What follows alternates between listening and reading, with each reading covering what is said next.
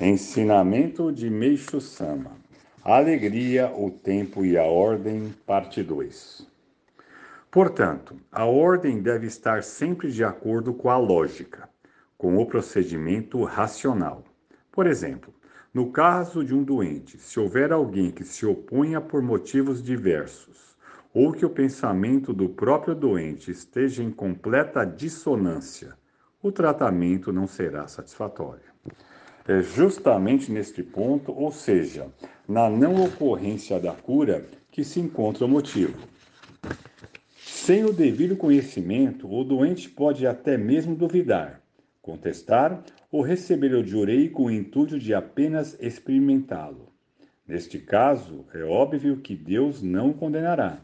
Ao contrário, aqueles que, apesar de já terem ouvido muito sobre nossa igreja, de já terem lido os escritos divinos, havendo mesmo alguns que acabaram ingressando na fé, praticam-na com o pensamento, sonem não condizente a tudo isso. Desta forma, a cura torna-se demorada e não ocorre de forma favorável. Para esses casos, existe um motivo lógico, ou seja, quando as pessoas que duvidam são curadas rapidamente, enquanto as que possuem fé demoram mais. O motivo é este que apresentamos. Por mais que vacilem, isso é perdoável, porque as pessoas nada sabem. Não obstante, as que continuam duvidando, mesmo após terem presenciado os fatos, verão que nada correrá como desejado. Analisando bem esses casos, notamos que os mesmos estão perfeitamente de acordo com a lógica. O Tie Shokaku faz com que a pessoa descubra e compreenda rapidamente a referida lógica. Significa que ela se reflete no espelho da mente. Assim, se o espelho se encontra embaçado, o reflexo não será bom. Mantendo o espelho sempre polido, a descoberta será sempre mais rápida. Desejo apresentar um ponto na fé que, em geral, não recebe a importância devida mas é de suma relevância. No budismo, Buda Sakyamuni referiu-se por diversas vezes à inteligência. É a isso que me refiro. As pessoas que obtiveram certo grau de inteligência são denominadas iluminadas e grande iluminadas. Estas últimas são as mais elevadas.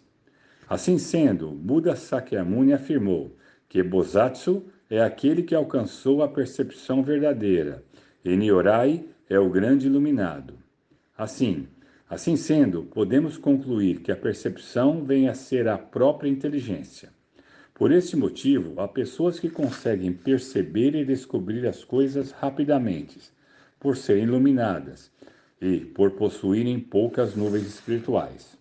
Assim sendo, o melhor meio para manter esse estado de poucas máculas de impureza da alma é a prática constante da leitura dos escritos divinos.